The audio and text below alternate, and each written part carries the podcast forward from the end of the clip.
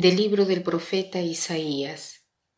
Esto dice el Señor, como bajan del cielo la lluvia y la nieve, y no vuelven allá sino después de empapar la tierra, de fecundarla y hacerla germinar, a fin de que dé semilla para sembrar y pan para comer, así será la palabra que sale de mi boca. No volverá a mí sin resultado, sino que hará mi voluntad y cumplirá su misión. ¿Les ha sucedido alguna vez de escuchar que ir a la misa o abrir la Sagrada Escritura es una cosa aburrida? Hace poco hablando con una amiga que es mamá desde hace varios años, me decía que su hijo no quiere ir mucho con ella a la misa y el papá no va siempre. Y él le responde que la misa es aburrida, el niño.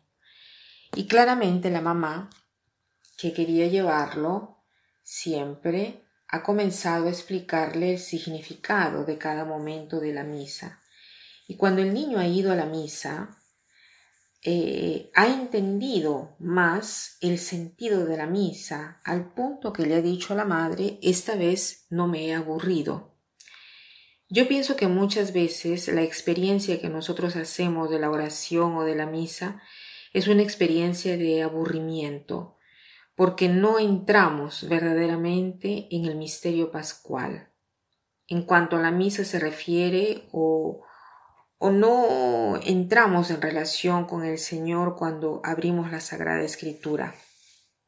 La cuaresma es un tiempo fuerte, un tiempo en la cual estamos invitados a entrar en relación con el Señor. Para poder hacer esto, se exige un acto grande de fe. Debo creer verdaderamente que como la lluvia y la nieve bajan del cielo y no regresan sin haber antes regado la tierra y hacerla hecho fecundar y florecer, de modo que dé semillas al sembrador y pan para comer, debo creer que la misma cosa sucederá con la palabra de Dios porque viene de la boca de Dios. Y en el momento que yo me dispongo a leer la palabra de Dios, ella florecerá en mi corazón. Cierto que de mi parte debo pedir al Señor de abrir mi corazón. Por mí misma no soy capaz de hacer esto, de disponer mi corazón a recibir la palabra, pero lo puedo pedir. Quisiera invitar a todos que cada vez que decidamos eh, de dar este tiempo al Señor, de pedirle y decirle, Señor, abre mi corazón que es de piedra y que se convierte en un corazón de carne, como tú lo quieres. Si nosotros nos disponemos a leer la palabra de Dios con esta disposición, creyendo de verdad que esta palabra de Dios traerá fruto a mi corazón, entonces veremos aparecer milagros en nuestras vidas. Porque la palabra de Dios es una palabra viva y en cuanto es viva, transforma y en cuanto es viva, me hace a mí, con mis límites y pecados, una palabra viviente. Y es esa la palabra que deseamos para mí y todos los demás, que todos nos convirtamos en palabra viva, de tal manera que cuando encontramos a una persona podamos sentir la presencia de Dios.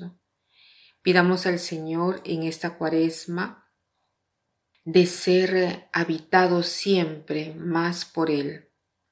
Hay un famoso speaker australiano que sugiere de ir a la misa con un cuaderno y de hacerse esta pregunta cuando termina la misa o la oración. Señor, ¿qué cosas has querido decirme hoy con con este tiempo que te he dedicado? Y escribir esa palabra que quiero tener siempre. Si nosotros hacemos estas cosas, cambiará nuestra vida. Como bajan del cielo la lluvia y la nieve, y no vuelven allá sino después de empapar la tierra, de fecundarla y hacerla germinar, a fin de que dé semilla para sembrar y pan para comer, Así será la palabra que sale de mi boca. No volverá a mí sin resultado, sino que hará mi voluntad y cumplirá su misión. Señor, ayúdame a creer que tú puedes hacer esto. Ayúdame a creer en tu potencia y misericordia. Tú nos puedes transformar. Yo creo, Señor, ayuda a mi incredulidad.